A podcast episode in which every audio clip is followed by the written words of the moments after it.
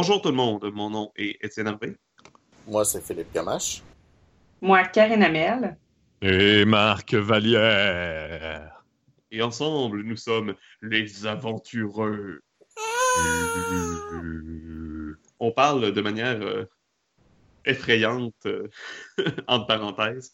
Ouais, d'ailleurs, c'est pour ça que je parlais Oh. pas, j'avais trop peur. oh boy, ça commence bien. Qu'est-ce que? Ah non, continue. c'est les niaiseries qu'on dit. Ah, C'est bon. Ben, c'est parfait. Donc aujourd'hui, on va parler du jeu Chill, troisième édition, justement un jeu d'horreur qu'on va faire un one-shot pour l'Halloween. Donc, Chill, qu'est-ce que c'est? Euh, c'est un, un jeu qui a été euh, financé par Kickstarter par Rolling Door Games. Euh, C'est Matthew McFarlane qui est le développeur principal du jeu. Et le, lui, dans le fond, il a joué à Chill, qui est un, un vieux jeu au départ, un vieux jeu d'horreur quand il était jeune, et il a toujours voulu rejouer à ce jeu-là. Il a fait des recherches, euh, lui et sa femme, euh, ils ont fait des recherches et ils ont trouvé que le propriétaire des droits de Chill était Martin Caron, un Québécois de Québec, euh, dans Charlebourg. Est-ce que tu Ils le ont- connais? Non, je ne le connais pas malheureusement. OK. Ils ont entré en contact avec lui et ils ont demandé s'il pouvait faire une nouvelle version. Il a accepté en supervisant le projet également lui aussi. Et on a eu, ça a donné naissance à cette nouvelle édition. Ils ont eu deux Kickstarter euh, qui ont réussi à financer jusqu'à maintenant. Le jeu principal et euh, le deuxième, c'était un supplément sur l'organisation qui est au centre du jeu. Et en ce moment, il y a un troisième Kickstarter qui est déjà réussi à financer, qui est le bestiaire, un bestiaire de, de monstres et créatures de, de l'inconnu, comme ils appellent dans le jeu.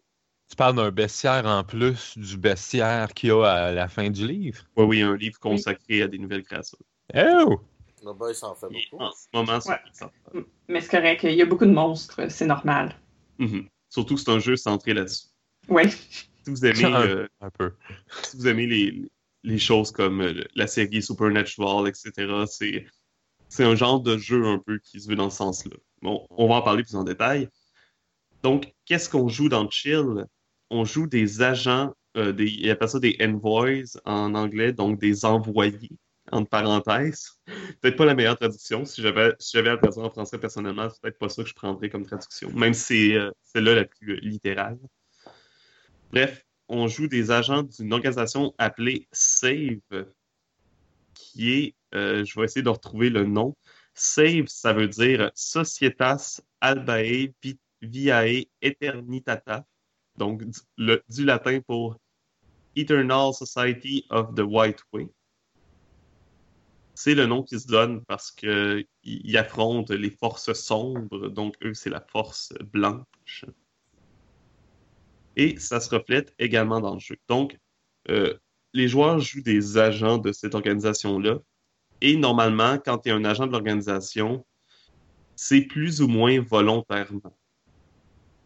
Dans le sens que euh, les joueurs vont avoir une première rencontre avec, euh, comme disais tantôt, ils appellent ça The Unknown dans le jeu, donc l'inconnu, avec une créature ou un événement surnaturel. Et s'ils cherchent à en savoir plus pour combattre un peu cette, cette, cette chose-là, ils vont finir par découvrir Save ou être recrutés par eux. Donc, quelqu'un, il y a des gens qui vont avoir des rencontres avec le surnaturel, mais qui vont être traumatisés à vie, puis qu'ils ne deviendront pas des agents. Faut vraiment qui vont être en déni. qui vont juste faire Ah non, non, non, j'ai rêvé ça, c'est correct. Parce que les, les joueurs en tant que tels, les agents de save, c'est des gens qui consciemment vont mettre leur vie à en danger pour justement combattre euh, cette nature-là. Donc, le livre, ça commence tout simplement avec une petite introduction du système principal, euh, qui est un système à pourcentage. Par exemple, que j'ai un jet dont ma caractéristique est de euh, 80. Donc, je vais lancer les pourcentages. Si j'ai en haut de 80, c'est un échec. Si j'ai en bas de 80, c'est un succès. Il y a deux euh, paliers de succès en quelque sorte. Le premier palier, c'est en bas de 80, mais pas en bas de la moitié de ce que je de, dans le fond de mon target. Si j'ai en bas de la moitié de mon target, j'ai un grand succès. Donc j'ai encore plus que ce que j'espérais avoir. Également, il y a des critiques, euh, succès critique et échec critique. Si tu roules en haut et tu roules un double nombre sur ton, ton descent, donc par exemple 2-1 ou 2-2, etc., c'est un, un échec critique. Et l'inverse aussi, si tu roules en bas du target et un double nombre, c'est un succès critique. Donc, ça, c'est le système de base pour Chill et tout va être basé là-dessus. Il y a également un système de, euh, de tokens, dans le fond, des, des jetons. Pour ceux qui ont déjà joué à Star Wars, euh, Edge of the Empire euh, ou les autres, ou si vous avez déjà écouté notre podcast, c'est un système similaire. Il y a des jetons de lumière et des jetons euh, sombres, en quelque sorte, des, des Dark and Light Tokens. Au début, il y a un certain nombre que je m'en souviens pas. Donc, pour le moment, Je pense que c'est deux noirs, puis le reste, deux sombres, puis le reste, c'est euh, c'est light, Mhm. Je de mémoire. plus- ça, mais je me souviens plus c'est quoi le nombre total, mais bref, c'est c'est autant que le nombre de joueurs. Donc, je viens de le trouver. Ah, incluant le maître de jeu. Puis dans le fond, ces jetons-là peuvent être, peuvent, euh, être utilisés par les joueurs et les maîtres de jeu pour faire des choses spéciales. Par exemple, les joueurs peuvent l'utiliser pour rendre une tâche plus facile, euh, pour sentir l'inconnu plus facilement, pour gagner des nouveaux indices sur le, le cas qu'ils sont en train d'enquêter, etc. Ou même pour activer des pouvoirs magiques parce que certains euh, joueurs peuvent avoir des espèces de pouvoirs magiques. Mais le maître de jeu peut l'utiliser de la même manière. Et par exemple, que un joueur utilise un jeton de lumière, il va le tourner et ça va devenir un, jet- un Dark Token. Donc après, ça va devenir un, jeton du côté du maître de jeu, dans le fond. Euh, moi, personnellement, pour avoir joué à Edge of the Empire, c'est une mécanique qui est quand même bien plaisante. Des fois, ça arrive que tu l'oublies, soit en tant que maître de jeu, soit en tant que joueur. Mais si, euh, quand c'est utilisé de manière dynamique, euh, c'est- c'est un espèce de belle, un beau combat d'escrime entre les joueurs et le maître de jeu. Ce que je trouve bien aussi, c'est que pour, un, pour mettre une mécanique comme ça dans un jeu d'horreur, je trouve que visuellement, ça va aider à voir, OK, mais là, on est vraiment comme euh, plus entouré par les forces du mal, ça va donner comme un indicateur d'ambiance versus, OK, non, on est plus relax, ben, plus relax, c'est un jeu d'horreur quand même, là. mais je trouve qu'on peut le voir aussi comme une espèce de marqueur de à quel point on est dans merde. Puis je trouve que dans un jeu d'horreur, c'est particulièrement bien d'avoir ça parce que ça peut aider à, à gérer l'ambiance du groupe avec ça un peu. Mhm. Tout à fait d'accord. Puis justement, c'est ce que j'aime aussi, on, va le voir un, petit peu plus, mais le jeu utilise beaucoup ces mécaniques. Ça reste un jeu très traditionnel, à mon avis, chill. C'est pas euh, expérimental comme on voit certains jeux indépendants l'être, mais il utilise quand même bien ces mécaniques pour euh, un sentiment d'horreur. Par exemple, au niveau du temps, euh, je vais en parler tout de suite, les, les rondes de, combat dans Chill, c'est pas de 6 secondes comme on voit de manière classique, par exemple dans Donjon Dragon, c'est 2 secondes. You. Le temps de faire une action rapide, puis rien d'autre, parce que c'est pour le sentiment de stress, etc. C'est même marqué que si un joueur prend trop de temps à penser à ce qu'il va faire, le maître de jeu est encouragé à dire euh, t'es tellement, t'as tellement peur ou t'es tellement stressé que tu restes là sans réagir, etc. Puis on passe à l'autre. Fait que ça amène un sentiment un peu de stress. T'es encouragé par le système à te dépêcher en, quelque sorte à agir puis à être sous la pression. Ça aide à amener un sentiment parce que veux veux pas euh, à mon avis l'horreur le sentiment d'horreur dans un jeu d'horreur c'est pas quelque chose qui est facile à amener tu peux pas forcer quelqu'un à avoir peur mais non. Stress, c'est une bonne compensation en quelque sorte. Parce que souvent dans l'horreur, ce qui est épeurant, c'est la sensation qu'on n'a pas le contrôle, la sensation qu'il y a des choses qu'on qu'on justement qu'on contrôle pas ou qu'on sait pas qui vont venir puis qui vont nous faire des choses qu'on désire pas. Puis c'est ça qui crée le stress puis l'horreur puis qui fait peur, entre autres choses. Mais quand tu es assis autour d'une table et que tu contrôles ton personnage, automatiquement tu perds un peu de cette ambiance-là d'emblée. Fait que c'est important de mettre des choses autour pour réussir à essayer de la récupérer un peu. Puis de mettre vraiment une sensation de stress, puis OK, il faut qu'on se dépêche ou que OK, on n'a peut-être pas le contrôle sur tout. Je suis d'accord avec ça. Merci, je me sens validée. Euh, donc, sinon, pour continuer avec le PDF, après, c'est tout, sim- tout simplement euh, création de personnages Oui. qui est au centre de la chose. Il donne plusieurs, euh, plusieurs préconstruits, quelques aussi des préconstruits total, même avec l'histoire des personnages. Mhm. Sinon, tu as des archétypes que tu peux modifier à ta guise. C'est plus en quelque sorte les jobs qu'ils faisaient avant de, de- d'être dans Save. Fait que tu peux te faire un private detective, un psychic, un, un chercheur, un voleur, etc. Et Ouais. sinon, il donne évidemment les manières de se construire un personnage de A à Z. Ça marche avec ce qu'il appelle des character points. Fait que c'est un système à points qui t'a à dépenser pour tes différentes tes skills. Tu as des spécialisations de skills aussi qui vont. Tout le monde a un peu les mêmes skills. Il n'y en a pas des tonnes. Je pense qu'il y en a. Il y a Close Quarter Combat, Communication, Fieldcraft, Interview, Investigation, Movement, Prowess, Range Weapons, puis Research. C'est les seuls skills qu'il y a. Tu peux les utiliser même quand tu n'as pas de points dedans, mais ça va être beaucoup moins efficace.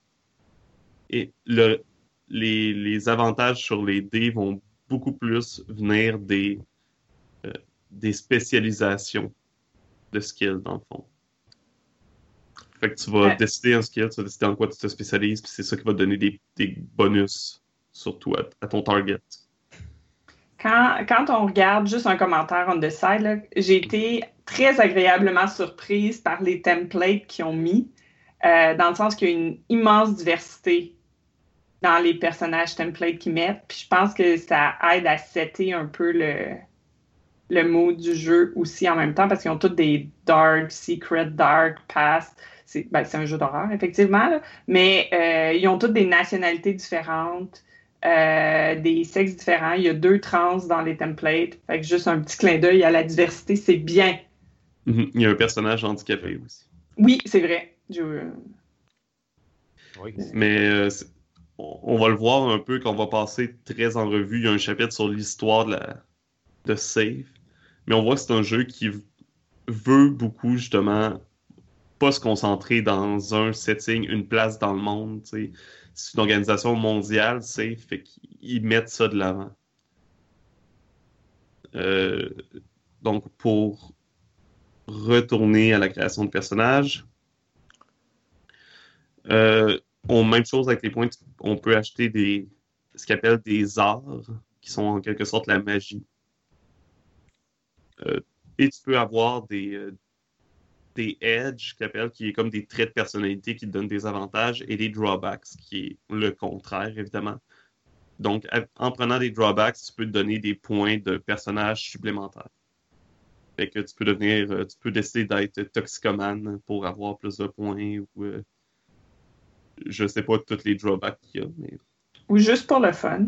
ou pour le fun, parce que c'est toujours plus intéressant d'avoir des points négatifs, puis ça rajoute de la complexité au personnage. En particulier dans un jeu d'horreur Mhm. où tu veux pas être le super-héros. Parce que si tu mets Superman dans un jeu d'horreur, ça casse un peu le mood. Un petit peu. Non, c'est ça. même dans Chill, ils disent vous jouez avant tout des humains. Ouais. Vous êtes courageux, vous avez décidé de poursuivre ça, mais vous jouez des humains. Fait que si il y a une créature, un fantôme ou quelque chose de surnaturel qui s'attaque à vous, c'est fort possible que entre l'enquête que vous faites là puis le prochaine enquête, vous allez passer euh, six mois en convalescence.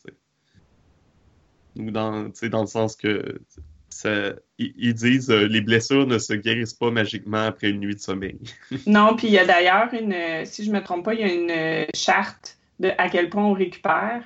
Puis euh, c'est quand même assez long. Je pense que un point, c'est comme deux semaines. Ou quelque chose comme. Je dis ça de, de mémoire, là, fait que je me rappelle pas, je sais pas elle est où, là, je la cherche, mais c'est des, c'est des chiffres qui, indiquent vraiment clairement que quand tu te fais blesser, c'est pas trivial. Mhm. Non, puis euh, il n'y a pas vraiment de point de vie dans le chill. C'est de différents stades de blessure qui est euh, superficiel, mineur, sérieux, majeur, criti- critique, puis euh, létal. Létal, c'est t'es mort, simplement. Oui, Donc, effectivement. Tout dépendant de ce que tu coches, tu vas avoir de plus en plus de pénalités à tes jets physiques. Ça baisse ta Ou mental. Ou, ouais, c'est ça. Il y a, il y a deux comme progression de dommages. Tu as les injuries et tu as les traumas qui sont mentales. Mais les traumas, Ben, tu peux pas en mourir, mais tu peux être traumatisé. ouais, c'est ça. Puis la, la seule manière d'en enlever, c'est de te prendre des drawbacks, genre devenir paranoïaque, euh, avoir une nouvelle peur ou des choses comme ça. Puis même, puis peu importe ce qui se passe, tu gagnes du trauma à chaque aventure que tu fais, à chaque euh, cas que tu enquêtes. Parce que c'est pas supposé être plaisant ce que tu fais. C'est supposé être traumatisant puis demandant psychologiquement. Ben, voyons donc, chasser des loups-garous, c'est super intéressant. Moi, je comprends pas pourquoi que. Oui, c'est intéressant de regarder du monde le faire à la télé, là, mais moi, le faire personnellement, euh, c'est une autre histoire.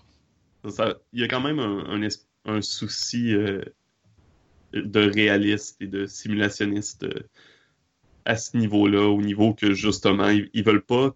Ils veulent que tu te sentes comme un héros, mais pas dans le sens classique du terme. C'est ça, j'ai le healing, j'ai la guérison et le temps de, de restauration. Puis, euh, dans le fond, de une journée à une semaine, on peut se guérir un niveau de, de blessure. De un mois, de une semaine à deux mois, c'est deux niveaux. De deux mois à six mois, c'est trois niveaux. Et de six mois à un an, c'est quatre niveaux. Fait que si t'es presque ça. mort, t'es off pour un an. C'est mieux de te prendre un autre personnage. Oui. Ou bien de prendre une, un- de passer un beau laps de temps entre deux, entre deux euh, cas, Mm. deux enquêtes. Euh, un autre principe dans le personnage en tant que tel, c'est le drive. Le drive, dans le fond, c'est ce qui a poussé ton personnage à devenir un agent de save. Ce qui a poussé à l'enquêter un peu plus sur le paranormal. Et chaque euh, ton drive va changer au cours du jeu. Dans le fond, ça peut être des, exemples de drive qui donnent, c'est euh, connaître la vérité, euh, venger quelqu'un que t'aimais, servir un idéal, protéger l'humanité, tout simplement. Et ça, c'est appelé à changer selon ce qui se passe dans le jeu. Également, tes drives et chaque enquête, donc chaque aventure que tu fais, te donnent ce qu'ils appellent des takeaways. Ça, je trouve ça intéressant aussi. Oui. Euh, les takeaways, dans le fond, c'est quelque chose que tu gardes d'une rencontre que tu as eue avec l'inconnu. C'est ce que ce que tu retiens, c'est ce que tu as appris dans le fond, c'est ce que cette interaction-là avec cette situation-là t'a emmené à que tu vas garder avec toi puis qui te change en tant que personne? C'est ça. Il y a deux catégories de takeaways. Personnels, ça c'est vraiment plus un peu des. En quelque sorte, des leçons que tu as eues ou euh, des choses vraiment par rapport à toi qui, qui s'est passé euh, avec l'inconnu. Et les autres, c'est euh, ce qu'ils appellent des arcane takeaways. C'est vraiment plus là, des, des rencontres euh, surnaturelles ou plus, plus intenses avec euh, l'inconnu. Par exemple, des, des exemples de takeaways personnels. Euh, il parle d'un personnage que son père s'est fait tuer par un Wendigo. Fait qu'elle peut se servir de ça. Dans le fond, des takeaways, tu peux les cocher pour avoir des bonus dans des cas qui sont propices à ça. Fait que si le personnage revoit un Wendigo plus tard, ben, ce qu'il peut faire, c'est cocher cette boîte-là pour avoir un bonus à un jet. Ben, en fait, tout ce qui est l'histoire puis les takeaways, dans le fond, euh, ils peuvent soit être cochés, ils peuvent être cochés comme un. En fait, ça fait un peu l'effet d'un token euh, light ou sombre. Mhm. Euh, dans le sens que le, le, le maître de jeu, que soit dit en passant, je trouve ça vraiment cool parce que ça s'appelle un chill master. Moi, j'ai Mhm. trouvé, je trouve ça très drôle. Un maître les frissons. Oui. Ben, le chill master, ça sonne vraiment cool. là. Ça sonne comme un DJ. euh. Mais euh, le, tu, tu peux t'en servir. Dans le fond, c'est le, le, le chill master peut s'en servir, ou toi, tu peux t'en servir soit comme un token sombre ou euh, light. Mais Euh, donc- ben, les deux peuvent s'en servir. C'est ça. Mais ça pour tous tes takeaways et pour toute ton histoire, ce que je trouve ça vraiment euh, cool aussi, dans le sens que c'est vrai qu'un élément d'histoire n'a pas juste un côté. C'est pas juste, c'est pas toujours juste un avantage. Ça peut, ça peut être une histoire qui revient et te prend par derrière aussi que tu t'y attendais pas. Non, c'est ça. Par exemple, dans, dans l'exemple du père qui a été tué par le Wendigo, j'imagine que elle, si elle a peut-être attaquer un Wendigo, elle va avoir avoir un avantage. Mais par exemple, si le Wendigo essaie de lui faire peur, essaie quelque chose sur elle, est quand même, le, le personnage est quand même traumatisé par l'événement. Fait que ça va être plus dur pour elle de résister, par exemple. Donc, ça pourrait être une occasion pour le Chillmaster de cocher et de Mhm. rendre le jet plus difficile, des choses comme ça. Euh, les exemples d'Arcane Takeaway qui donnent, c'est par exemple quelqu'un qui a été euh, hanté par des fantômes. Fait que là, c'est vraiment plus quelque chose de, de- une rencontre plus directe. Euh, ça, tu peux t'en servir quand tu es le joueur pour activer une discipline d'un un des arts magiques ou gagner un insight sur ce qui se passe en ce moment. Et le Chillmaster a aussi des pouvoirs magiques selon la créature qui est au, qui joue pour l'enquête. Et euh, ça s'appelle de The Evil Way. Il peut servir de ces boîtes-là pour actionner des pouvoirs aussi. Actionner, c'est peut-être pas le bon mot, mais bon. un bel anglicisme. Encore d'autres exemples de takeaways. Euh, almost drowned on a ghost ship, barely killed a bat lord, bitten by a lycanthrope, des choses comme ça. Ouch. Même shot by a police of- officer, ça peut marcher comme. euh, Ça, ça, ça, ça va être plus personnel, j'imagine, que arcane. Mhm. Parce que le- l'officier de police, c'est pas très. euh, Il n'est pas très magique, non? Donc, ensuite, les traits, c'est une liste de traits, donc on ne regardera pas ça plus en détail. Ça passe à l'histoire de save de l'organisation. On va pas la lire au complet. Ça, Non, je s'il vous plaît. Ça Elle était quand même 1000 assez longue, là. Ouais, ça commence en 1789. Fait que Il y a- 300 ans d'histoire. Dans le fond, il y a, euh, il y a vraiment, il explique chaque gros événement dans le livre, mais à la fin du chapitre, il y a un résumé de la chronologie. Euh, c'est vraiment une histoire de personnes qui ont découvert le son naturel, qui ont décidé de l'affronter, qu'il y a des bureaux qui sont ouverts à travers le monde, etc. Euh, et aujourd'hui, dans le fond, après plusieurs incidents, il y a beaucoup de, chapitres ou de bases de save à travers le monde, mais la plupart ont perdu contact avec les autres. Il y a une nouvelle, euh, une nouvelle chef qui essaye de rétablir les contacts entre toutes les, les différentes bases. Et justement, c'est ça fait du bien. La, le, la leader de Save, c'est une fille. Et c'est une arabe, c'est une fille de une sol- un ancien soldat de la Syrie. Donc, Intéressant. encore là, Oui. la belle représentation. de la diversité. Euh, ce que j'aime beaucoup, par exemple, à propos de leur histoire, c'est qu'ils mettent vraiment une, une histoire assez complète, euh, mais ils précisent par après dans, le, dans une section, puis je trouvais, ça, je trouvais que la note était très importante et très intéressante, que tu n'as pas besoin de connaître toute l'histoire, parce que qu'est-ce qu'ils ont mis, en fait, c'est la version officielle.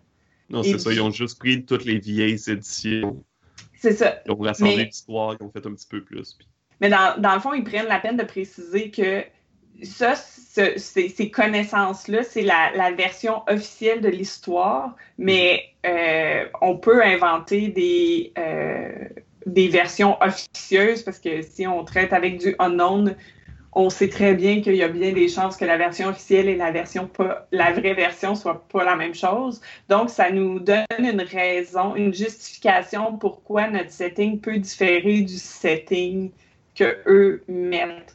Puis je trouvais ça intéressant qu'ils prennent la peine de le préciser puis de mettre cette ouverture-là. Mhm. Non, c'est ça. Puis ils, mettent vraiment l'accent sur, le fait, justement, qu'il y a beaucoup de choses que, que, les gens ne savent pas ou qui sont encore des gros, gros mystères. Donc, euh, c'est le genre de setting que j'aime parce qu'il donne une base, mais il t'encourage à jouer là-dessus. Il, donne, il, donne des portes ouvertes plutôt qu'essayer de t'écrire un roman. Mm. Malgré que si tu lis toute l'histoire de Save, c'est quand même une longue histoire, mais c'est pas si mal que ça. C'est comme un chapitre, mais c'est un chapitre comme facultatif. Mm-hmm. Moi, ce que j'aime surtout de la présentation de l'histoire, c'est que c'est entrecoupé par euh, des lettres, euh, des emails que tu peux lire. De... Des textes. Ouais, c'est, t'as, as vraiment l'impression de oh, je viens de trouver un, livre, pas un, ben, une, lettre, puis là, oh, ben, je vais la lire. C'est un peu comme dans un jeu vidéo quand tu joues à un jeu d'horreur, puis tu arrives dans une pièce, puis c'est calme, il n'y a pas rien, mais tu rouvres une, euh, un tiroir, puis tu trouves un artefact ou une lettre, puis là, tu lis, puis tu en apprends plus sur l'histoire, puis tout. Je trouve ça intéressant la manière que c'est amené. C'est vrai que c'est une présentation visuelle qu'on voit pas nécessairement dans les autres jeux. C'est vraiment intéressant parce que ça t'incite, il me semble, à embarquer encore plus dans l'histoire. Justement, comme tu dis, Marc, c'est euh, bon, ben, tu es en train de lire sur quelque chose qui s'est passé, puis la page d'après, à place d'être du texte, c'est ben, c'est du texte, mais c'est justement les lettres ou les emails de ces personnes-là que tu viens de lire des informations dessus. Et là, ça donne de l'information supplémentaire en plus que tu n'aurais pas eu peut-être en juste lisant le chapitre. Ça peut donner des euh, idées aussi. C'est peut-être juste un détail, mais j'aimerais quand même féliciter le fait qu'ils n'ont pas utilisé le, même genre de, police de caractère pour chacune des lettres. Mm-hmm. Pas mal toutes les lettres ont une police différente pour simuler le fait que c'est quelqu'un d'autre qui l'a écrit donc, il y a une calligraphie euh, différente des autres. Mm. C'est vraiment un petit détail, mais c'est quelque chose que j'ai remarqué, puis je trouve ça vraiment euh, bien fait. Mais c'est un détail qui amplifie l'ambiance, qui fait que ça, ça, crée plus une ambiance que juste un texte. Euh, puis, je trouve ça super important, particulièrement parce que c'est un jeu d'horreur. Mm-hmm. Un autre détail visuel, je ne l'ai pas mentionné, mais au début, début du livre, il y a une bande dessinée, dans le fond. Mm-hmm. Oui. Euh, qui met un peu déjà en entrée de jeu dans l'ambiance de, de, ce que va être. C'est carrément, à mon avis, l'introduction au, euh, au, jeu. C'est comme ça que euh, mm-hmm. tu, tu, sais exactement dans quoi tu t'embarques.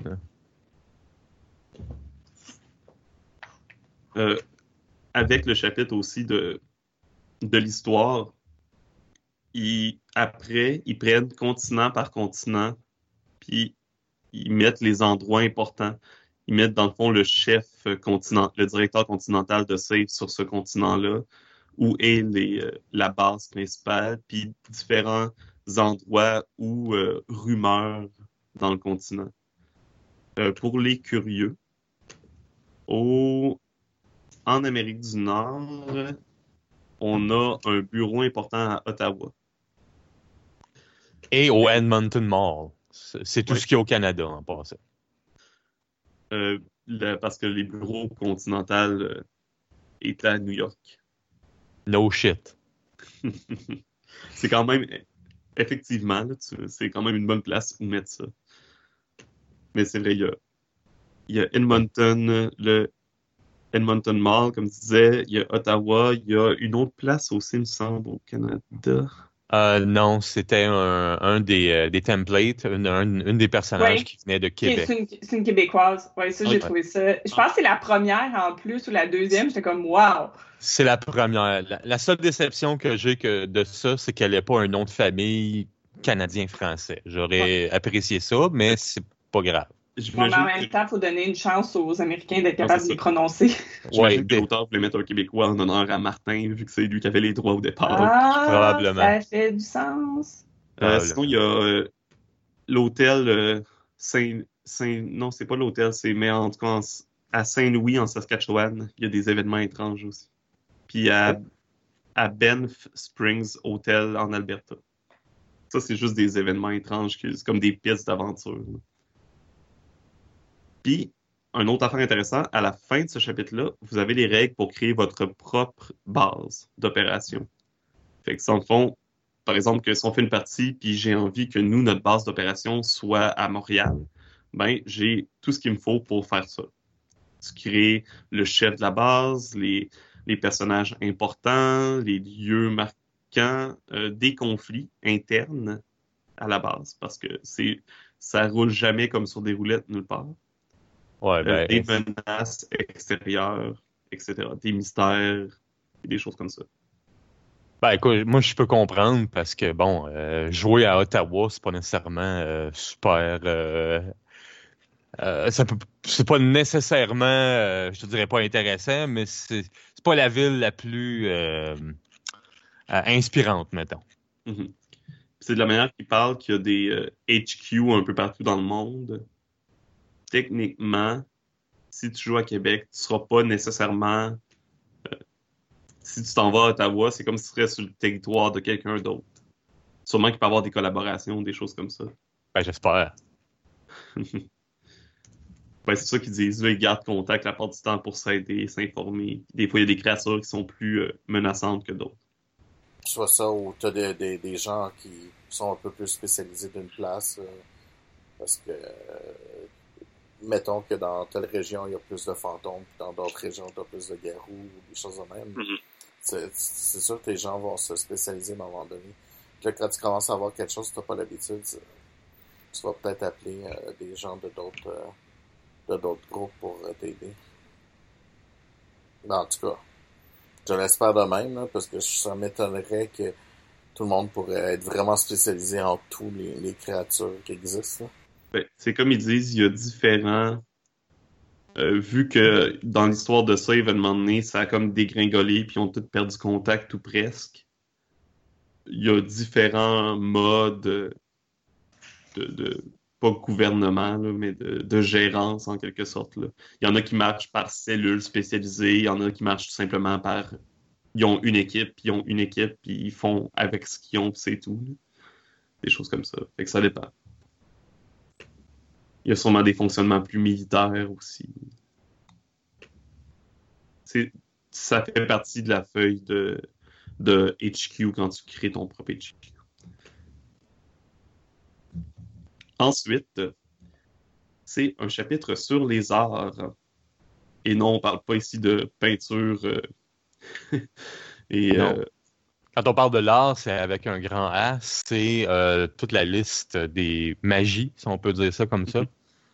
Juste une chose que j'aurais aimé, c'est que ce soit mis avant l'histoire. Moi, j'aime ça quand tous les, Ouais. les trucs reliés à la création de personnages soient dans, des chapitres euh, reliés. à- J'avais le même problème avec Donjons et Dragons 5e édition. Les sorts étaient à l'autre bout du livre. Puis quand tu crées ton personnage, il faut que tu feuillettes d'un bord à l'autre. Mhm. J'ai pas mal le même problème avec ça. Je, je trouve ça un petit peu dommage. Mais pour ce qui est du reste, euh, assez intéressant, les, l'art. Ouais. Ben, j'ai, eu un peu le même vibe, mais moi, c'était avec la création de perso, dans le sens qu'ils te donnent des templates, puis ils te, ils, ils te disent combien ça te coûte d'acheter des choses, mais tu sais pas qu'est-ce, qu'est-ce que ça veut dire, qu'est-ce que quoi veut dire. Tu sais pas, c'est. En tout cas, bref, dans l'ordre de la chronologie dans lequel le livre a été fait, ça, ça ne fonctionnait pas en- comme mon cerveau fonctionne, donc ça m'a pris un peu d'adaptation. Mais toute l'information est là. Il n'y a pas d'information manquante, c'est juste l'ordre dans lequel il la donne. J'étais. euh, Mon, cerveau n'a- a grogné un peu. Ouais, non, je, suis- je suis d'accord aussi. Quand, euh, quand je l'ai, je l'ai lu, je regardais, puis justement, dans la création de personnage, j'ai comme fait, OK, oui, mais genre, tout ce que vous me dites, j'ai aucune idée C'est ça. quoi? Là, ils disent aller à tel chapitre, tu sais, ça fait souvent ça. C'est pas le premier jeu de rôle qui fait ça. Non. J'ai l'impression qu'il manquait un petit peu d'informations pour que je me sente à l'aise déjà pour faire le personnage. là. Mm. C'est, c'est comme le, c'est le premier chapitre carrément. là. Ben, Je pense que de la manière qu'ils ont fait ça, c'est qu'ils ils se sont dit bon, ben regarde, on va mettre les templates en premier, puis c'est avec ça que vous allez apprendre le jeu. Ben, en fait, je pense que qu'est-ce lis qu'ils ont. Je pense que Ouais. qu'est-ce qu'ils ont voulu faire, c'est de créer l'ambiance. Fait qu'ils ont tout mis qu'est-ce qu'il y avait attrait à ce que j'appelle le fluff, donc l'histoire. Regardez le type de personnage que vous pouvez faire avant d'expliquer qu'est-ce qui est quoi. Ce qui est un choix, c'est pas le mien. Mais ça, j'aurais quand même mis, euh, comme disait Marc, l'histoire de Save, j'aurais peut-être mis avant le chapitre sur le Chill Master, puis après le Game System, supposons. Mhm. Parce qu'au moins, tu as toutes les règles dans le même bloc. Il y a après autre chose. Mais on, là, on fait du euh, nitpicking, là, comme on dit. Ouais, ouais. Si c'est la seule chose qu'on a reproché au jeu, c'est très bien. Mhm. Donc, pour revenir aux arts, euh, l'art, Alors, l'art va demander de, comme on a vu, ça, soit tu peux les activer en cochant des, des boîtes des takeaways, ou, ou tu peux aussi les activer euh, en flippant des tokens. Et il y en a différentes sortes. euh, les arts, euh, c'est quoi? Il y a différentes écoles qui appellent. ils sont séparés en six écoles, en fait. Communication, qui est la première. La deuxième école, c'est euh, Incorporeal, donc euh, traduction, quelqu'un? Incorporel. Oui, merci. Ouais. C'est tout simplement J'ai pas travaillé fort pour celle-là. Des fois, mon cerveau a de la misère à switcher de langue. C'est correct, y a pas de problème. On t'aime pareil. Et euh, ça marche un peu comme les, les spécialisations de skills, dans un sens que souvent, tu vas avoir euh, trois niveaux de spécialisation. Mhm. Euh, si on n'avait pas parlé, mais les skills, tu as trois niveaux. Quand tu te spécialises, c'est beginner, qui te donne normalement un plus 10, je crois, à ton jet. Le- Ensuite, Plus 15, plus 30, plus 50. ok, plus Ouais, 15 le ouais. premier. Ensuite, expert qui est le plus 30 et le master qui est le plus 50. Ça change quand même d'un sort à l'autre. là. Fait que c'est. Faut vraiment lire chacun des sorts pour voir Ouais, quel ça, bonus ça, donne. Ça, les, les- plus, c'est pour les spécialisations de skills, mais pour les sorts, ça change l'effet carrément, je pense. Ça, Ouais. ça dépend des sorts. Il y en a que ça va changer la manière euh, que tu peux le faire, la distance ou des choses comme ça. Ce qui est un peu euh, ma critique euh, du système. En fait, le, le système me donnait, mécaniquement, me donnait une grosse vibe Dark Heresy. Euh, parce que c'est un peu le même type de jet, le spécialisation, train, qui te donne des bonus, qui te donne une sensation que c'est vraiment difficile à accomplir des choses. Donc, Mhm. ça me donnait un peu ce vibe-là. Euh, je trouvais que c'était un peu lourd. À mon goût, c'est, c'est totalement euh, une opinion personnelle. là. Il y a des, je, je montrais ça à des amis, puis ils feraient c'est facile. Moi, je comme, il me semble qu'il y a beaucoup de règles, puis chaque, chaque chose est une exception. Euh, moi, j'aime moins ça, personnellement. Ça serait Mhm. comme mon autre critique du livre, là, mais comme je dis, c'est, c'est, je sais que c'est vraiment une préférence personnelle, puis que ça, ça dit rien au niveau de la qualité du jeu, là. Mais vraiment, chaque chose, faut que tu lises chaque chose spécifiquement, puis il faut que tu te rappelles chacun de tes trucs, c'est quoi, parce que chaque chose est comme une, une exception, à peu Ben, près. je pense pas que ce soit temps personnel. C'est quand même un fait que ces choses-là vont rajouter de la lourdeur. là. Ça va rajouter beaucoup de feuilletage où il va falloir que la personne l'écrive précisément c'est quoi l'effet euh, Ouais. de chaque sort, ce qui est rendu, etc. Puis je trouve que particulièrement avec un jeu d'horreur, un jeu qui se veut de l'ambiance, c'est clair que pour moi, si je joue à un jeu d'horreur, puis il faut que je fasse des maths, chaque fois que je vais faire des maths, euh, vous, je décroche. Parce que je vais, OK, bon, attends une minute, je vais calculer mes affaires. Ah, attends une minute, c'est quoi qui fait déjà cette affaire-là? Je vois déjà plein de cassures dans l'espèce de flow du jeu. Puis dans une game d'horreur, ben ça, ça va tuer le mood un peu, à, mon avis. Euh, ça serait comme mon plus gros down point euh, du jeu jusqu'à maintenant, mais je ne l'ai pas encore essayé, donc on va voir. Peut-être que c'est moins pire que je pense. Peut-être. Ça va, ça dépend aussi justement à quel point les personnes sont à l'aise avec le jeu. Ouais. C'est sûr que plus tu es à l'aise, plus ça va être fluide. Euh, pour continuer avec les arts, donc on avait dit incorporel, la kinétique. Oui, qui est en gros de la télékinésie ou euh, opérer des machines euh, avec euh, tes sens. Là. Ensuite, l'école des arts de protection, de l'art de protection. Yes. Bubule, par exemple. Mhm. Je je sens que c'est le genre de d'art que tu te rendrais, Marc. Je sais pas pourquoi. Je, je te vois comme. euh, à force de te connaître, de jouer avec toi, je vois que tu es, le gars qui aime la, protéger les autres. Ou, euh, Oui, Ah. j'haïs pas ça. J'ai j'ai sou- souvent été le, le guérisseur euh, dans des jeux. Euh, Il y, a, il y a une chose que j'ai- que, que, que j'aimerais souligner là-dedans, c'est que, admettons, quelqu'un, euh, tu sais, comme, comme je disais, comme il y a des gens qui veulent, mettons, être healers, Ils sont toujours des healers, ils vont arriver là-dedans, OK, je veux être un healer. Euh, le guérisseur là-dedans, l'école de restauration, là, euh, c'est pas nécessairement le même style de guérisseur que dans, dans, qu'il y a dans d'autres jeux comme Donjons et Dragons. Euh, c'est vraiment spécifique à un, euh, un skill. Puis le- l'école de restauration, c'est avec la force. Donc, si tu Mhm. veux être un guérisseur, il faut que tu sois quelqu'un de fort. Donc, un, soldat, un, un policier, un, tu sais. Puis ça, c'est c'est vraiment... euh, c'est, ça va à l'encontre de qu'est-ce que c'est habituellement, mais je trouve ça intéressant, cette approche-là. Ça, ça te fait faire un personnage qui serait différent de ce qui serait habituellement. Parce que dans d'autres jeux, les guérisseurs, c'est toujours le gars qui est en arrière, qui est moindrement frêle, mais qui a toutes sortes de, de sorts de guérison puis de protection pour protéger tout le monde. Là-dedans, c'est pas le cas. Ça va être bien souvent le premier gars qui va être en avant parce que ça va être lui le plus fort. Ben, gars ou femme, là. J'ai l'impression que de la manière qu'ils l'ont fait, c'est justement que c'est ta force ou justement ta, ta force physique qui fait que ça peut réveiller cet art-là en toi ou des choses comme ça. là. Mm. Parce que quelque part, les arts sont, sont reliés à ce que tu es aussi.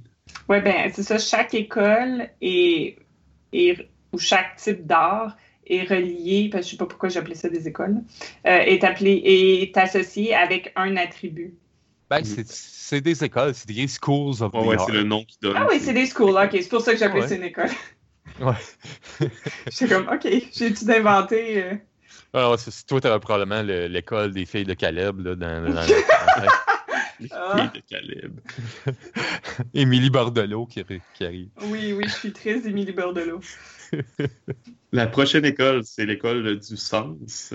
Oui. Où, euh, Pouvoir euh, Ben, sentir s'il y, a ouais. y de l'inconnu dans le bout. Ouais. tu peux même avoir des, des rêves, des prémonitions, des, des rêves Ouais. étranges, etc. aussi. On n'a pas parlé de l'école de communication, mais c'est surtout pour euh, soit communiquer avec euh, des morts, communiquer avec des vivants, La ou euh, rentre Oui, là-dedans. communiquer par Ouais. utiliser du charme, avoir l'air, euh, avoir un visage familier. C'est vraiment par rapport au, au charisme, euh, à, à- à la personnalité. Oui, c'est c'est ça. Dans le jeu, le, le trait charisme s'appelle euh, personnalité. On a sauté aussi un peu par-dessus l'école de euh, incorporéalité, incorporelle. Corporel. Ouais. Ouais. Euh, mais en gros, pour résumer ça très rapidement, c'est euh, comme le nom le dit, c'est de pouvoir sortir, c'est d'habiter ton esprit pour euh, soit pouvoir traverser des murs, des portes, pour pouvoir voir de l'autre côté. Tu peux même développer un, un, un- art qui te permet de frapper des fantômes ou des choses qui sont incorporelles que tu pourrais pas toucher avec tes poings ou avec des armes. Mhm. Donc, six écoles de, de l'art qui sont euh, assez différentes et qui peuvent très, être très complémentaires si euh, les, les différents joueurs en prennent euh, de- des sorts de différentes écoles. Effectivement, puis c'est le, comme le jeu le dit, t'es pas obligé du tout d'avoir accès à ça non plus. Là, ton personnage peut être quelqu'un de tout à fait normal. C'est Oui. pas tout le monde qui a accès à ces pouvoirs-là. Et quand tu crées un personnage, normalement, euh, plus tu achètes d'école, plus ça te coûte cher. Oui. Les écoles, en fait, dans le, la création de personnages, je pense de mémoire que c'est une des choses qui coûte le plus cher. Oui, la Euh, première je- école, je crois, coûte 4 points de personnage. Ça en Puis après ça, c'est- par école. C'est toujours plus 2. Donc, si tu veux être euh, attuned to, euh, à une autre école, euh, il faut que tu rajoutes plus 2. Tu payes 6 points. Tu veux une troisième école, Fait que c'est 8 cumulé. points. C'est ça. T'en veux une si quatrième, deux c'est écoles, c'est 10 points total.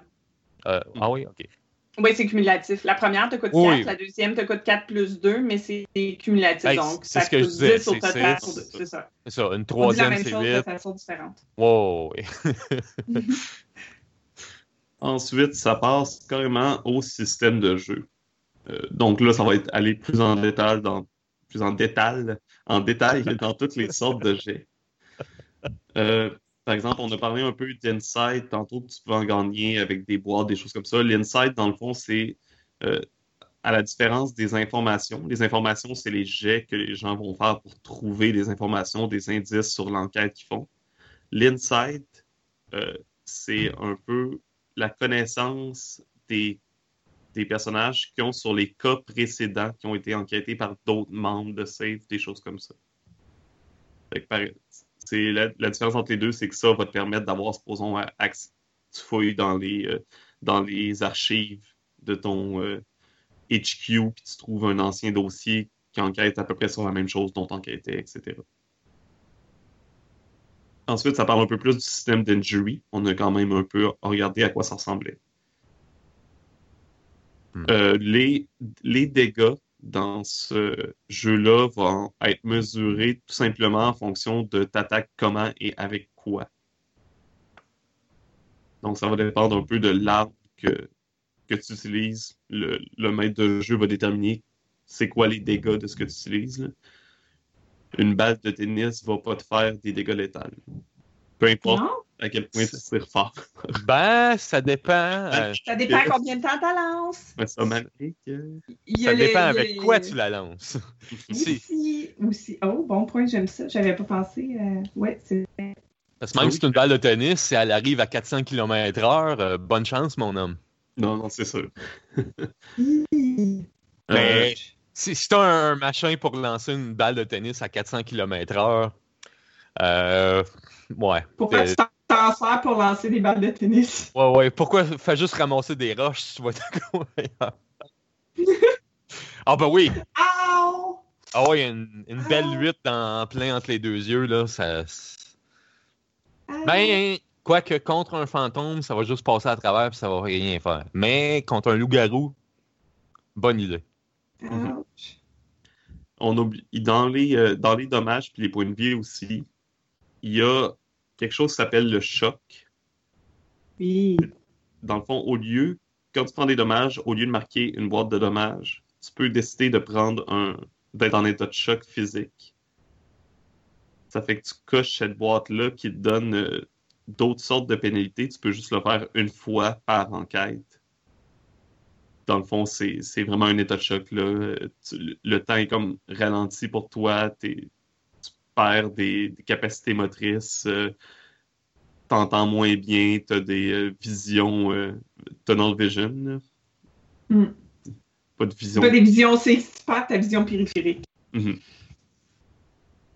Donc ça, ça aide, par exemple, que ton perso votre- tu joues un personnage puis que tu t'apprêtes à cocher euh, le létal, ben, tu coches ton shockbox à la place et euh, t'espères survivre. Oui. Donc, euh, après, il parle des traumas. Comme on disait, les traumas, ça, ça va te rajouter souvent. euh, ils disent de rajouter des drawbacks en fonction du sort de, du trauma que tu as vécu. Et c'est un peu plus dur à, à guérir, si je me souviens bien, que les blessures. Oui, mais tu peux, tu peux les guérir avec euh, un, un- un envoyé qui a de, qui est, euh, qui est euh, voyons, qui est euh, entraîné dans l'école de restauration. Mhm. Mm. Mais ça, faut que tu trouves ou des gens qui ont comme des capacités euh, de, des, des capacités d'aide psychologique ou des choses comme ça qui sont des, des skills ou des spécialisations de skills. Donc, il faut quelqu'un de compétent pour t'enlever tes, tes traumas. Euh, justement, là, il parle de. C'est la, la spécialisation. Non, c'est un Edge. Crisis Counselor qui peut t'aider. Oui. Ou Ou quelqu'un de la school, de, de, de l'école de communication, ils peuvent aussi. Ouais, comme disait Matt. Bref, ça te prend un psychologue. Non, je parlais de restauration. hein. Ah, excuse-moi. Mais l'école de communication probablement peut t'aider au niveau, de, Oui. Ça- ça au euh, niveau psychologique. Là, ou Mhm. Psychiatrique, je suppose. C'est ça. En fait, c'est ça. C'est littéralement, ça prend un psychologue pour t'en remettre. Mhm. Euh, Puis, c'est ça. Tu peux enlever des traumas avec des drawbacks temporaires. Ils ne sont Ensuite- pas permanents, tes drawbacks? Euh, entre les, entre les cases, il parle- c'était vraiment marqué temporary drawbacks. OK. Mais ceux que tu gagnes, Oui. je pense, avec le trauma, sont permanents. Mais tu peux t'en enlever par la suite, je pense, avec les temporaires. Ou quelque chose comme ça, faudrait euh, regarder plus en détail, mais... Ensuite, euh, tout simplement, on passe au Chill Master. Chill Master. J'aime vraiment ça comme nom. Je... Bulle. Je trouve que ça sonne très. euh, Je sais pas. C'est un... J'aime beaucoup, euh, la part du temps, c'est les chapitres qui m'intéressent euh, le plus, ou du moins dans les chapitres qui m'intéressent le plus, les, les chapitres de conseils de maître de jeu, parce que c'est des, chapitres très personnels à l'auteur, puis au jeu en tant que tel aussi. Mm. Euh, puis c'est quand même rare que je sors pas d'un de ces chapitres-là avec des conseils qui peuvent me servir ailleurs. Chaque maître de jeu, dans le fond, a toujours son petit conseil qui, qui vient enchérir ton expérience, à mon avis. OK. Moi, j- moi, j'ai pas lu le chapitre du Chill Master. Est-ce que tu peux me donner un ou deux conseils que tu as vus là-dedans que tu dis, hey, ben ça, je pourrais adapter ça à un autre jeu? Ben, on va regarder un peu tout ensemble de toute façon. Allons-y. En premier, il donne différents styles de jeu. Donc, Oui. ça, c'est. Mais ça, j'aimais ça, qu'ils prennent la peine de préciser que oui, ça peut être à la supernaturel puis avoir beaucoup de monstres, mais euh, ça peut être plus gothique, ça peut être plus euh, de l'horreur euh, pulp, que je ne savais pas que ça existait. Et maintenant, le titre Pulp Fiction fait beaucoup plus de sens. Mhm. Les, de l'horreur plus psychologique ou plus de- des histoires de possession ou bref, ça donne différents, euh, différents types d'horreur que tu peux aborder. Puis ça donne une bonne liste quand même d'inspiration, soit dans la littérature, les films ou la télévision, Ah, ça. de trucs que tu peux t'inspirer. Mhm. C'est ça, c'est vraiment le fun qu'après chaque style, tu as, les trois catégories, justement, littérature, film, télévision, avec plein d'exemples pour chaque style. Ça paraît que c'est quelqu'un qui a, qui a quand même une passion pour l'horreur ou il a fait ses recherches. en tout cas. Euh, donc, pour les gens comme Marc qui aiment ça, euh, dévorer des, des médias en lien avec les jeux de rôle auxquels ils jouent. Ben oui, c'est le même que je m'inspire la plupart du temps. Ben, t'as, t'as- t'as une, t'as une présélection faite pour toi. qui peut aider. Oui, il y a déjà plusieurs films là-dedans que j'ai vus, donc. euh,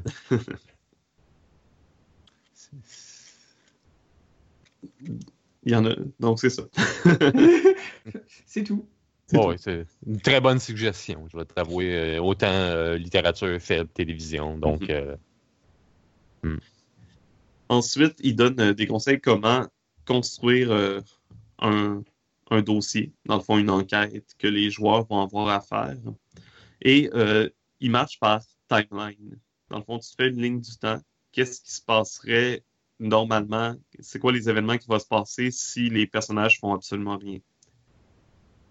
Fait que c'est quelque chose qu'on voit souvent et que je trouve très utile dans les jeux. C'est bien de faire justement un peu les étapes de, de ton aventure, de tes événements, si les joueurs interviennent pas. Parce que c'est justement les, les joueurs qui vont venir changer la donne. T'es pas supposé faire ton aventure en prenant en compte ce que les joueurs vont faire parce que ça risque de mal se passer si tu fais ça. Ouais, ils font rarement qu'est-ce que tu t'attendais qu'ils fassent. Non, c'est ça. Ils font jamais. Qu'est-ce que tu c'est je pense que les moments dans ma vie où ce que j'étais maître de jeu puis que une aventure a été à 100% comme je m'attendais. À vrai dire je suis même pas sûr que je peux les que ça rentre sur une main parce que je suis même pas sûr que c'est un. Je suis pas sûr que ça se rend jusqu'à c'est très très rare. Euh, donc, il donne vraiment des, conseils ensuite pour justement construire cette enquête-là, mettre des indices à différents endroits. Fait que ça, ça te montre qu'il y a quand même euh, un bon, euh, un bon accent sur le côté enquête du jeu. Je pense même que c'est ça qui est au centre du jeu. Euh, l'affrontement avec. C'est pas un jeu de combat. L'affrontement avec l'ennemi, ça va être à la limite la fin d'un scénario, de, l'enquête, de l'aventure, du scénario. Ça sera pas quelque chose qui, qui va être euh, tout le temps présent. Euh, il donne des conseils comment commencer une aventure, comment les, les agents peuvent apprendre l'existence de l'enquête. Il donne également un. Il parle du pacing et puis du rythme. Donc, quelque chose qui est très important dans un jeu d'horreur. Ben, ils écrivent que le, le jeu est, euh, est, séparé par des scènes. Est-ce que c'est semblable à Fiasco un peu ou? Euh, Non, c'est des scènes dans, au même sens que euh, dans Vampire ou les jeux de World of Darkness, par exemple. Une scène, c'est tout simplement euh, une portion de l'histoire en quelque sorte. Par exemple, euh, on cherche des indices dans une bibliothèque. Ça, c'est une scène. Après, on s'en va vers une ferme où on pense que le monstre est caché. C'est une deuxième scène. On est à la ferme puis on chasse le monstre. C'est une troisième scène. Des choses comme ça. C'est comme si tu, vraiment tu, tu, séparais un peu euh, ton, ton histoire en scène de, de film ou euh, de télésérie. Ben, ça, euh, faudrait que tu m'expliques mieux que ça, parce que j'étais pour dire, ben, comme fiasco, là, ouais, c'est ça. bien penser, c'est pas mal comme fiasco aussi. OK. Le fiasco, c'est juste que la séparation est vraiment explicite. C'est pas plus explicite que fiasco dans sa séparation de scène. Ça peut être beaucoup plus. Euh... C'est beaucoup plus homogène dans les jeux de rôle en général. Je sais pas si tu comprends ce que je veux dire. Mm, pas vraiment. Par exemple, si tu joues un jeu de rôle, dans ta tête, tu ne remarqueras pas nécessairement que tu changes de scène. Si tu, tu marches dans la rue pour aller à quelque part, puis après, es rendu dans, tu rentres dans un château, puis tu commences à faire euh, une discussion politique avec le roi, ben, tu te diras pas dans ta tête, on vient de changer de scène. Dans, dans Fiasco, c'est carrément okay, acte 1, scène 1, acte 1, scène 2. Là, okay. c'est plus. Il n'y a, a, pas nécessairement de chronologie tant que ça dans les scènes de Fiasco, dans le sens quand les joueurs, chacune des scènes peut, tu peux faire un flashback ou des choses comme ça. Puis c'est vraiment découpé dans le sens que c'est plus comme un, une séquence, puis chaque personnage, c'est des séquences désorganisées versus là que c'est vraiment comme chronologique, progressif et fluide habituellement. OK. Il y a beaucoup de jeux qui fonctionnent comme ça, où tu as des pouvoirs qui fonctionnent euh, pendant une scène. Fait que.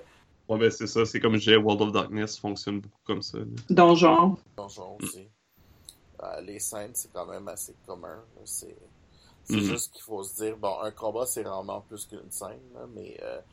Une scène, dans le fond, c'est une situation. Quand tu changes de situation, tu changes de scène la plupart du temps. OK. Il donne des conseils aussi pour quand le groupe se sépare, faire du cross-cutting, dans le fond, aller back and forth euh, vers un groupe, vers l'autre, vers un groupe, vers l'autre, pour pas. J'en ai vu, ça c'est un conseil qui est très bon en général dans tous les jeux d'ailleurs. C'en est un. Euh, de, de jamais séparer le groupe? Non. Non. Non, non, c'est pas ça. Mais ah, quand okay. le groupe se sépare, j'ai vu des maîtres de jeu le faire, puis c'est pénible faire toute l'histoire d'un des oui. deux groupes, puis après faire toute l'histoire de l'autre groupe, par exemple. En, géné en, général, il y a un des groupes qui fait ben nous, on va aller acheter des cochonneries pour le reste du groupe. Non, non c'est ça. Fait que ça, non. La meilleure façon de le faire, c'est comme ils disent, euh, en anglais, ils appellent ça du cross-cutting, mais c'est tout simplement, euh, tu parles un, tu fais un peu de scène, tu fais une scène, par exemple, avec le groupe, tu fais OK, maintenant on s'en va vers vous autres, qu'est-ce que vous faites? OK, maintenant on retourne vers vous, qu'est-ce que vous faites? Etc. Tu fais ouais. ça jusqu'à temps que le groupe revienne ensemble. J'ai déjà de... vu ça, puis je suis d'accord avec toi. C'est mm. la bonne façon de procéder pour vraiment euh, pas perdre euh, une partie de ton groupe. Ça, tu gardes l'attention de tout le monde. C'est pas juste pour l'attention, c'est pour le rythme. Parce que après ça, tu dis, ouais, ben là, il y a un décalage d'une demi-heure. Puis là, ben, les gens, faut qu'ils reviennent ensemble. Fait que là, techniquement, tandis que quand tu fais ça, à, à, petit coup, ton rythme de, de temps risque d'être pas mal plus le, le, même. Ce qui va faire que tu vas euh, pouvoir ramener ton groupe plus facilement ensemble sans que tu aies une espèce de saut de temps bizarre, inutile ou euh, euh, mm. particulièrement dans un jeu d'horreur où est-ce que tout est normalement quand, quand l'action passe, c'est supposé de se passer assez rapidement. Tu paniques, faut que tu cours, tu, euh, tu bouges. Tu es supposé de d'agir plus si tu veux. Ou tu, tu vas rester gelé. Tu restes gelé. Tu dis pas, ben regarde, tu restes gelé 15 minutes. Non, tu passes ton 7 secondes. Puis, parce que c'est rare, tu vas geler super longtemps jusqu'à temps que tu reçois un coup, euh, que, les autres font fait quelque chose, tu vas entendre crier plus loin, tu vas réagir. Mais tu sais pas, quand, en tant que maître de jeu, tu sais pas que l'autre groupe va crier 17 secondes plus tard, puis euh, fait que ça va faire snapper la personne out. Fait en, en bougeant comme ça euh, rapidement, tu vas tu, tu, vas rendre ton, ton rythme plus égal pour tout le monde, puis ça va engendrer aussi plus des actions intéressantes entre chacun des groupes que quand tu sépares, mm-hmm. c'est très long. Puis ça sert à rien. Oui, puis comme tu as dit, surtout pour un jeu d'horreur, dans le sens, moi, si tu me donnes un, un down, une période où je fais rien pendant une demi-heure, le temps que tu fasses la scène avec quelqu'un d'autre, je ne serai pas stressé quand on va recommencer à jouer. Je vais clairement avoir décroché, je serai vraiment plus dans une ambiance d'horreur. Dans un autre type de jeu, c'est moins entre guillemets grave, mais dans un jeu d'horreur, c'est. Mais puis dans ben, ceux, ceux, qui vont pas avoir rien fait pendant une demi-heure, c'est clair qu'ils seront pas sur le stress, ils seront pas sur l'adrénaline, ils seront pas dans cette ambiance-là aucunement. Mhm. J'en ai déjà parlé. Ah, vas-y, Philippe. Puis l'autre affaire aussi que j'ai vu souvent, dans un jeu d'horreur, plus que en plus tu fais ça rapidement, tu fais tes. T'as comme 10-15 secondes, 20 secondes.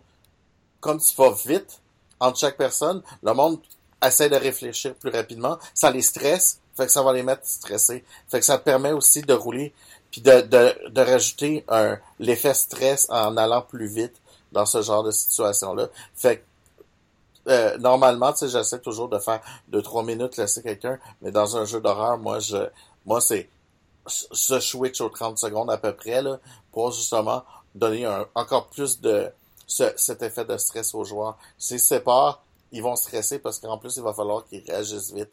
Puis mhm. si tu, tu dans ton 30 secondes, t'as pas réagi, ben tu viens de te faire slasher puis je suis passé à l'autre, là, tu sais. Puis là, ils font comme À quoi? Ben oui, ben tu sais. Hein. C'est justement le genre de choses que le système encourage. Là, on parlait tantôt des tours de deux secondes puis tout. Euh, ouais, ben c'est ça. Euh, justement, après ça, euh, à part quelques statistiques de NPC, génériques, euh, animaux, etc. Ça parle de l'utilisation des tokens. Puis, euh, tantôt, on parlait de tourner un token pour le Chill Master. Ça lui permet de faire différentes choses. Donc, soit de rajouter de la difficulté euh, au jet d'un des, qui est fait contre un des NPC, soit activer une discipline de la Evil Way, qu'on va voir tout à l'heure, ou justement, que, je sais pas, j'essaie de le traduire en, français encore une fois, mais mettre un inconvénient dans le chemin des joueurs. C'était très bien dit. Des bâtons dans les roues. Des bâtons dans les roues. Et euh, un de ces effets-là qui suggère, par exemple, c'est justement séparer le groupe. Forcer en tournant un jeton euh, le groupe à se séparer. Dans le fond, dans ce jeu-là, j'ai l'impression, par exemple, que justement, le Chill Master un contrôle mécanique sur l'histoire. Dans le fond, tu peux pas mettre euh, gratuitement les joueurs dans la merde comme tu peux le faire dans d'autres jeux. Si tu le fais, ça te coûte quelque chose. Ce qui est un peu ce que je comprends, mais ce que je trouve un peu étrange d'un jeu d'horreur. Mm-hmm. Parce que ça va, ça va te coûter cher, là, si chaque fois qu'il faut que tu les mettes dans la... Parce que c'est ton outil de créer l'ambiance dans un jeu d'horreur, c'est de mettre des obstacles, de créer une tension, de jouer avec le rythme. Il y a, d'autres façons de le faire que mettre des obstacles, mais c'est une des façons. Fait que je, trouvais ça un peu particulier, mais j'ai bien hâte de voir qu'est-ce que ça peut donner quand on le laissait. Ben, Ou faut peut-être plus le voir comme tu peux tu peux pas forcer le groupe à se séparer en temps normal. Tu peux leur mettre des situations qui favorisent le fait qu'ils se séparent. Mais si tu tournes le jeton, le groupe se sépare. Mhm. Ils n'ont pas d'autre option, tu comprends? Fait que c'est pas mal la seule différence. Là. Euh, pour ceux qui ont déjà joué au Numenera, je vois un peu ça comme des GM Intrusions, en quelque sorte. C'est des choses, c'est vraiment prendre le contrôle total de la, de la, narration, alors que euh, d'habitude, l'histoire est plus écrite par les joueurs et leurs actions. Là, c'est toi qui fais comme, OK, mais il y a ça qui se passe, puis vous pouvez rien faire contre. C'est un peu ça la différence, à mon avis. Ah, ça fait du sens. Euh, donc, d'autres exemples, c'est euh, tu peux tourner un token pour qu'il y ait des trous dans l'information que les joueurs reçoivent. Ça, c'est vraiment méchant. C'est un jeu d'horreur, c'est legit. Il n'y a rien qui est plus frustrant dans une enquête qu'avoir comme la moitié des informations qu'il te. Euh, ils peuvent euh, utiliser les NPC aussi de manière négative. J'imagine que ça compte pas les monstres, hein, parce que ça serait un peu calme de devoir payer pour utiliser un monstre de manière négative. Effectivement. Soit plus, par exemple, peut-être euh, quelqu'un qui est avec eux puis qui panique. Euh, ça, des exemples qu'il donnait, je m'en souviens, c'était par exemple, il y a quelqu'un qui, est reconduisant quelque part en voiture, puis là, il a peur, il panique, il prend son char puis il crie son camp. fait que là, il se ramasse tout, seul, là, puis, euh, plus de moyen de transport. des choses euh, comme ça qui, vont les, les rendre en danger. Et finalement, ça passe au dernier chapitre. Donc, le livre est euh, pas beaucoup de chapitres. Il a l'air. Euh, ben, il, est environ. il est 290 pages. 290 pages. Fait que c'est pas le plus gros bouquin non plus. Non, mais c'est quand même. C'est une bonne lecture, là. Ouais. Puis on s'entend que tu peux les règles en tant que sont pas si compliquées là, parce que t'enlèves le history of save ou des choses comme ça qui sont pas nécessairement obligatoires aussi. Euh, pour les créatures, euh, ils ont ce qu'ils appellent un Evil Way Disciplines, qui est en quelque sorte aussi leur indice de danger. Donc, plus ils ont un score de EWS, qu'ils appellent, euh, plus ils ont un score élevé, plus ils vont être dangereux. Donc, les, niveaux de danger, c'est commun, notable, potente. Euh, oh, j'essaie de trouver une traduction encore une fois. Euh. Capable. Mais bref. Non, non, c'est pas. C'est puissant, efficace. Efficace, oui, c'est ça. Donc, commun, notable, efficace, meurtrier et légendaire. Légendaire, c'est souvent des, des créatures euh, uniques, des choses comme ça. Ouais, un Demogorgon ou une affaire la même. Euh, ça paraît qu'il y en a qui ont écouté euh, Stranger Things. Stranger Things. Yes. J'ai dévoré ça avec grand plaisir. C'est. C'est quand même. Ça, ça pourrait fonctionner avec Chill. C'est juste que ça serait tous des enfants, mais il, y a, en, il y a en quelque sorte des agents de save, justement, qui sont les, presque les méchants dans ce jeu-là, mais bon. Dans, ce jeu-là, dans cette, série. Il n'y a pas juste des enfants, il y a des ados, il y a un, il y a un shérif. Euh... Oui, Mais je parle des agents de save, c'est presque plus ceux qui ont ouvert le, le portail, mais bon. On va pas trop spoiler. Non, c'est pas ça, spoil ouais. Si vous l'avez pas vu, allez voir euh, Stranger Things. Tout Avant qu'Étienne spoil. Oui. on, on, on, le retient, là. Ah. Je, vais, je vais le biper au montage. Ou pas. ah, ah non, t'as pas rien spoilé encore, là. Non, non. C'est comme un agace spoil. Pour les euh, créatures dans Chill, euh, ils ont différents pouvoirs qui sont justement ce qu'on parlait depuis le début, les disciplines euh, du Evil Way que le Chill Master a accès. Donc, ça va dépendre du monstre et ça coûte un un nombre de jetons à tourner, ces disciplines-là, dans le fond. Et c'est tous des disciplines pour un peu que le, le, que le, le monstre ou la créature se manifeste tout ce qu'elle peut faire pour euh, mettre des bâtons dans les roues aux joueurs. Par exemple, un- oui, Donc, quand, quand tu utilises un- une discipline du, euh, de la voix euh, méchante, euh, tu tournes un, tau- un, un jeton du côté euh, light, du côté lumière, le, le jeton du, du joueur. Est-ce que c'est ça? Euh, tantôt, un- le nombre dépend de la discipline, dans le fond. Oui, mais oui, tu tournes des. Tu Mais c'est des... celui du joueur. Le, le, le, le- le- la bébête, elle n'a pas ses propres tokens à elle. là. Non, non, non, c'est ça. Ben, en fait, il n'y a pas de joueur. Ouais, je vais te laisser Les tokens sont partagés entre tout le monde. C'est ça. OK. Ils sont Un au milieu de la table, supposons. Mais le, le, le Chill Master n'a pas des tokens à lui. Là. Quand Non, il. c'est ça. Juste que les, les tokens ont deux sens. Le côté dark puis le côté light. Ouais, mais je voulais juste savoir si c'était le, le, le token du joueur que tu tournais euh, du côté non, light. C'est ça. C'est tu, tu- Ok. c'est ça. Non, c'est les, les tokens euh, communs. Parce que les joueurs n'ont pas de tokens, justement. Ah, OK. Les tokens, c'est les mêmes pour tout le monde? Oui, c'est C'est ça. ça. OK. C'est pour, créer- pense- c'est pour créer une balance dans le jeu que plus le, le Chill Master intervient et met les choses, plus à ce moment-là, ça donne l'opportunité aux joueurs de se défendre par après. OK. Mm, mm. Moi, je pensais que chaque joueur, chaque, euh, ben oui, chaque joueur avec ses propres tokens light dark à lui. Non, non, c'est ça. C'est un pool au milieu de la. Un Ah. pool partageant tout le monde, c'est la même chose que dans Star Wars, par exemple. OK. Et les créatures, c'est pas mal des créatures classiques.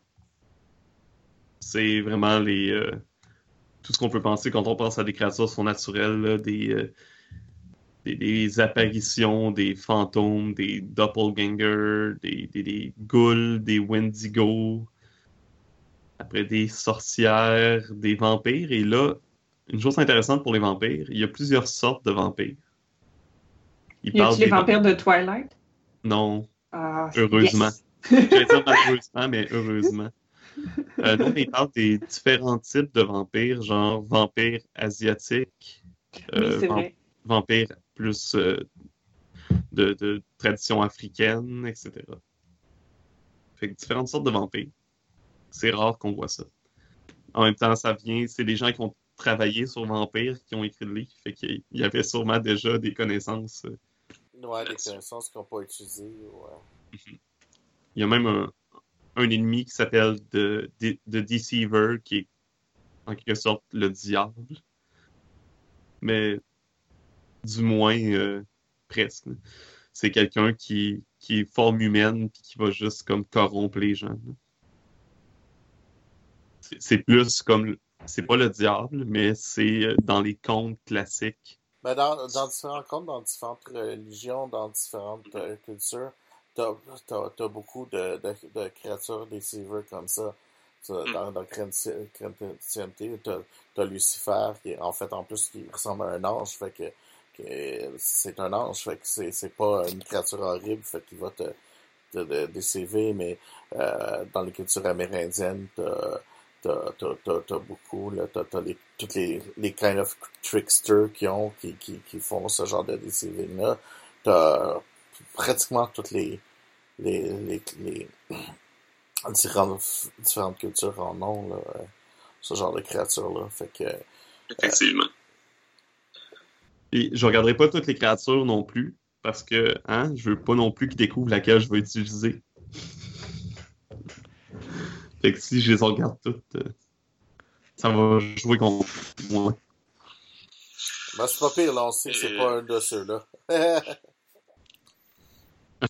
Ben, on sait que c'est pas un deceiver, donc on Ben, devrait c'est pas créature légendaire, je suis pas trop méchant non plus.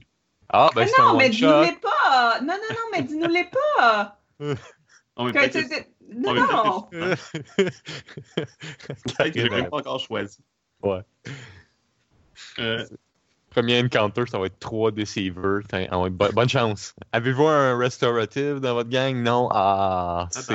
Ben, ça va être très macabre. On va, di- on va pouvoir décrire comme faut comment les tripes revolent partout. Ça va être génial. Euh, partie, c'est 5 minutes de, de roleplay. puis 20 genre une heure et demie De de, description description, de mort. Euh, et euh, le livre finit là-dessus. Après, c'est les la, longue liste de backers sur Kickstarter. Donc, si vous regardez dans les Save Envoy, je suis membre de Save parce que mon nom est là. Fait que tu, peux, tu pourrais jouer toi-même. Je peux-tu jouer toi, là? Je suis pas sûr que je suis d'accord. Je vais m'arranger pour que tu survives. Euh, fait que c'est à peu près ça pour les, euh, les règles de base de, de chill. Donc, Ah. Ben oui, j'ai trouvé ton nom. T'es là. Étienne T.Harvey Yes. dans Ouais, le moi, bas de la page. Faut que quelqu'un joue Étienne, c'est important. Fait que c'est à ça qu'on va jouer. Euh, là, on va juste regarder combien il nous reste de.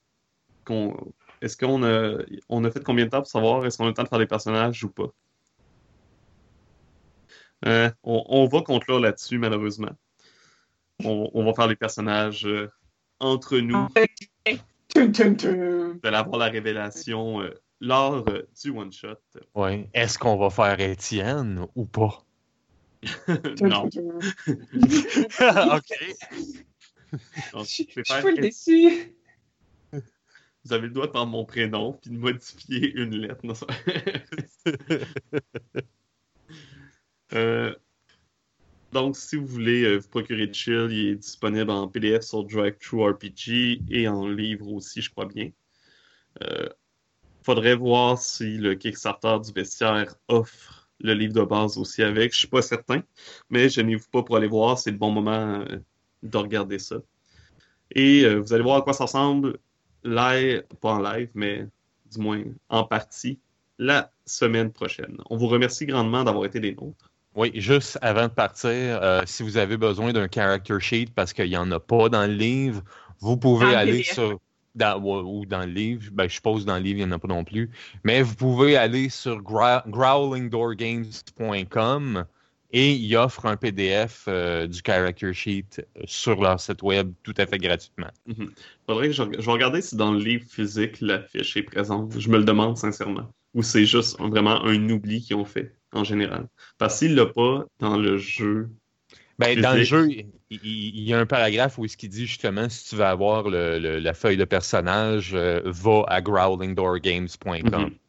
En même temps, c'est sûr qu'ils ils prennent peut-être pour acquis que tout le monde a un ordinateur maintenant, ce qui est pas totalement faux. Mais c'est pas faux. Et ça m'a quand même fait growler.